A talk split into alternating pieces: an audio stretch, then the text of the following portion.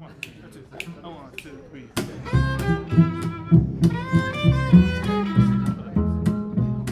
Milder Abend mitten in Tbilisi, Georgiens Hauptstadt. Im Hof des Chavchavadze Museums spielt eine Jazzband junger Musikstudenten vom staatlichen Konservatorium.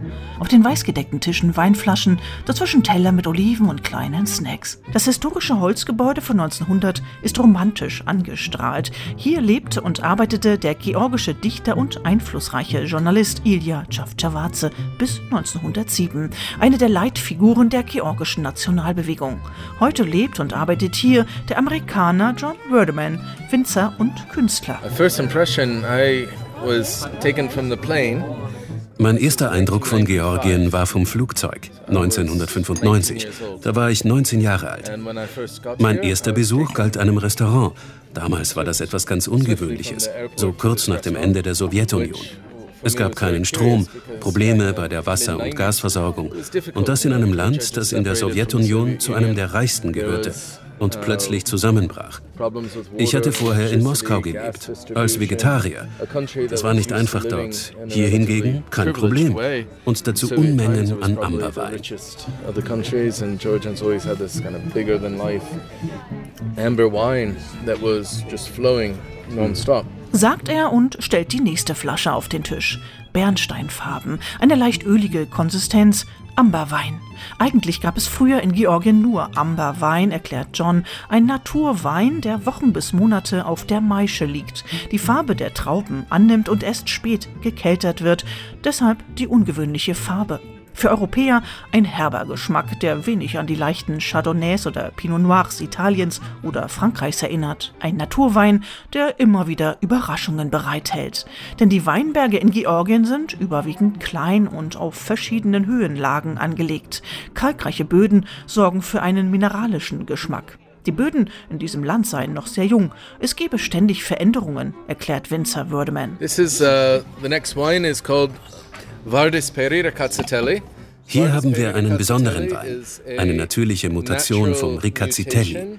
Man muss sich das so vorstellen. Der Riccacitelli ist für Georgien, was der Trebbiano für Italien ist. Und manchmal werden die weißen Trauben pink. Wir wissen nicht warum. Mutationen passieren einfach ständig bei den Reben. Die einfachen Weinbauern lassen diese neuen Varianten oft einfach hängen oder schmeißen sie weg. Wir haben daraus mal einen Wein gemacht. So 240 Flaschen. Und er war fantastisch. Mein Weinhändler aus Paris wollte gleich 600 davon bestellen, aber ich hatte ja nur 240. Nachdem ich ihm einige versprochen hatte, wollte auch mein Händler aus Kopenhagen den Wein. und dann mein Importeur aus New York.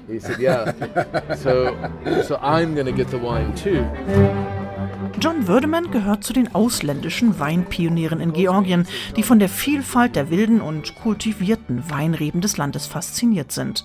Eine noch unbeackerte Nische, die viel Raum für Kreativität lässt. Ein Spielplatz junger Önologen und Kellermeisterinnen. Es war gar nicht so einfach für mich, in den Weinbau einzusteigen. Ich habe das ja nicht gelernt oder studiert. Wir wollten einfach als Hobbywinzer einsteigen. Also habe ich mir das alles selbst beigebracht. Aber dazu gehört echt viel Wissen. Deshalb waren Fehler am Anfang unvermeidlich. Mittlerweile kommen wir gut klar. Ich mache im Prinzip alles.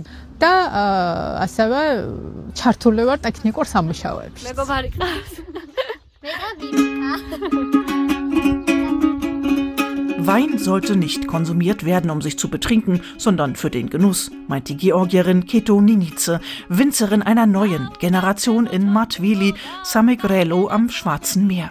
Auf einigen ihrer Weine prangt eine nackte Frau, auf anderen eine Frau in einem engen Glas. Die eingezwängte Figur stehe für die traditionelle Weinkultur des Landes, in der Frauen keinen Platz haben, erklärt sie. Die andere symbolisiere eine neue Welt, die von selbstbewussten Frauen geprägt werde. Ihr Rosé heißt Naked Oyaleshi. Von 10.000 bekannten Rebsorten weltweit stammen 525 aus Georgien. Die Region zwischen Schwarzem und Kaspischem Meer gilt als die Wiege des Weinanbaus. Die ältesten Funde von Weinresten in den bis heute verwendeten Amphoren, sogenannten Quevri, sind 8000 Jahre alt und stehen im Nationalmuseum der Hauptstadt Tbilisi. Seit jetzt zehn Jahren, 2013, zählt die traditionelle georgische Weinkälterung zum UNESCO-Weltkulturerbe. Die außerhalb Georgiens nahezu unbekannten Rebsorten heißen Saperavi, Mzivane, Kazzatelli, Alexandruli, Mujuretuli, Zulikauri oder Oyaleshi. Europäische Rebsorten kennt man hier, aber setzt auch aus Marketinggründen noch immer lieber auf die unbekannten, exotisch klingenden Trauben oder mischt sie. Und das kommt an im Ausland. John Würdemann verkauft seine Weine nach Schweden, in die USA, nach England. Yeah, Spain, Italy. And it's been European focus, but now ja, Spanien, Italien. Wir haben uns immer auf den europäischen Markt konzentriert. Aber jetzt geht die Tendenz eher in Richtung Asien. Taiwan, Japan, ja, viel geht nach Japan. Australien, Neuseeland, Brasilien, Mexiko. Ich versuche trotzdem immer noch etwas zu malen, schaue aber noch nach dem Weinkeller, nach den Reben, den Rest delegiere ich.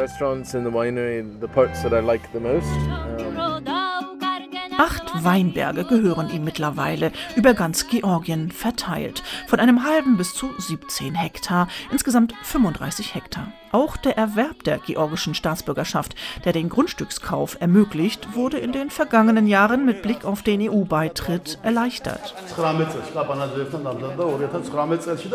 Sie haben sich bestimmt schon gefragt, was wir mit den Trauben machen, die bei uns im Gewächshaus wachsen. Eigentlich produziert David Janelice in seinen Gewächshäusern Salate, Gewürze und Gemüse für nationale Großhändler. Weinreben dienen in den weitläufigen Gewächshäusern als Schattengeber in den heißen Sommermonaten. In seinem kleinen Heimatmuseum in Skaltubo, Westgeorgien, das er mit historischen Gebäuden aus der ganzen Region aufgebaut hat, kann man Holzbottiche und einen traditionellen Weinkeller erleben, der gar kein Keller im europäischen Sinne ist, also unter der Erde, sondern nur aus runden Löchern im Boden besteht, der sogenannte Marani. In diese werden die großen Tonamphoren eingelassen, Nachdem diese sogenannten Quevri mit jungem Wein gefüllt wurden, sorgt ein Verschluss aus Stein und Asche für eine sichere Abdichtung. Wir haben hier 21 Quevri-Amphoren für Ricacitelli, Pinot Noir und Solicauri. Unsere eiförmigen Amphoren unterscheiden sich etwas von den anderen. Fast jede Region hat ihre eigene Form.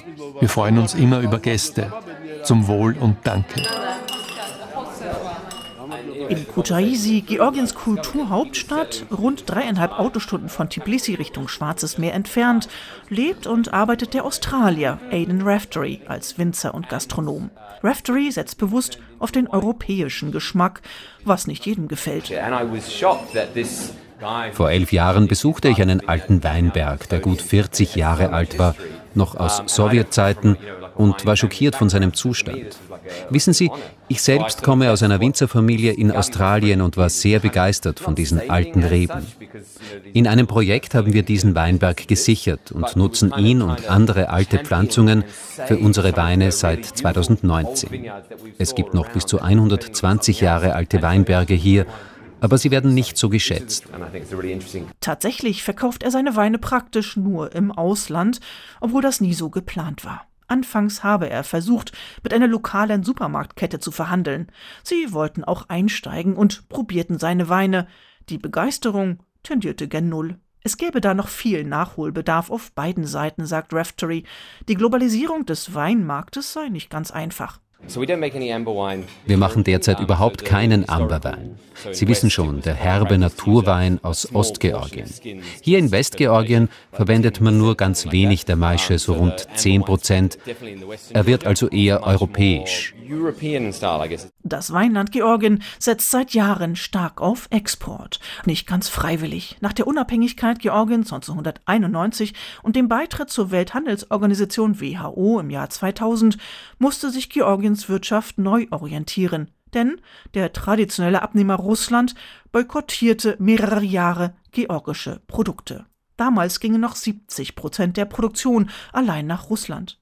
Ein Treffen des georgischen Präsidenten Michail Saakashvili mit seinem russischen Amtskollegen Wladimir Putin auf dem GUS-Gipfel im Juni 2007 brachte zwar eine Entspannung, aber noch kein Ende des Embargos. Das endete erst 2013.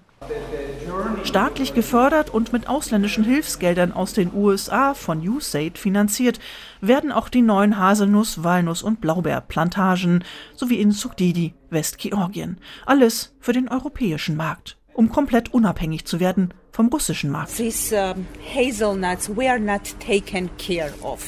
Diese Plantagen wurden vorher nicht gepflegt. Wir haben als Georgier wenig darauf geachtet und nur wenig produziert. Seit 2020 stellt uns Ferrero hier die modernste Technik zur Verfügung, gefördert mit Entwicklungshilfegeldern, bildet die Mitarbeiter weiter. Deshalb sind wir jetzt auf dem neuesten Stand. Ferrero hat uns die ganze Technologie ins Land gebracht. Sagt Irine Salovace, georgische Exportmanagerin von USAID. Zehn Jahre lang habe man vergeblich versucht, in den internationalen Markt einzusteigen. Erst mit Hilfe der US-amerikanischen Entwicklungshilfeorganisation werde Georgien jetzt konkurrenzfähig hofft man. Es werden Premiumpreise für Haselnüsse und Walnüsse gezahlt. Die Qualität ist aufgrund des Klimas tatsächlich erstaunlich gut. Seit 2015 wachsen in Südostgeorgien große Walnussplantagen, gefördert von den USA. 230 Hektar, sagt Georgi Meschkize, Mitbegründer der Georgian Walnut Enterprise. Die Setzlinge kommen alle aus Kalifornien. Unter Dach stehen die neuesten Erntemaschinen Made in US. Die Ernteberater sind Spanier. Uh, in unserer neuen Fabrik können wir 400 Tonnen pro Saison verarbeiten und verpacken. Dieses Jahr soll die Kapazität nochmal um 200 uh, auf 600 Tonnen erhöht werden. Uh, Leider könne man die kaukasischen endemischen Walnussbäume nicht industriell verwenden, so Meschkize. Der Kunde wünsche nur die großen Walnüsse, am besten ungebrochen in ganzen Hälften. Hälften, nicht die kleinen, obwohl geschmackvolleren kaukasischen Nüsse. Auch hier keine Wirtschaftskontakte mehr zu den nahen russischen Nachbarn. Nein, wir verkaufen nichts an die Russen. Unsere Firma zumindest nicht. Wir bekamen schon einige Angebote von dort. Sie wollten uns sogar lukrativere Angebote machen. Aber wir wollen lieber Europa beliefern oder den lokalen Markt. Geld ist schon wichtig, aber wichtiger sind Verträge, auf die man vertrauen kann. Russland ist halt Russland. Noch ist Georgien im weltweiten Vergleich extrem günstig. Im Blaubeerexport will man mit Polen und Rumänien konkurrieren, bei den Walnüssen mit den USA, Spanien und Chile, bei den Haselnüssen mit den großen italienischen Plantagen.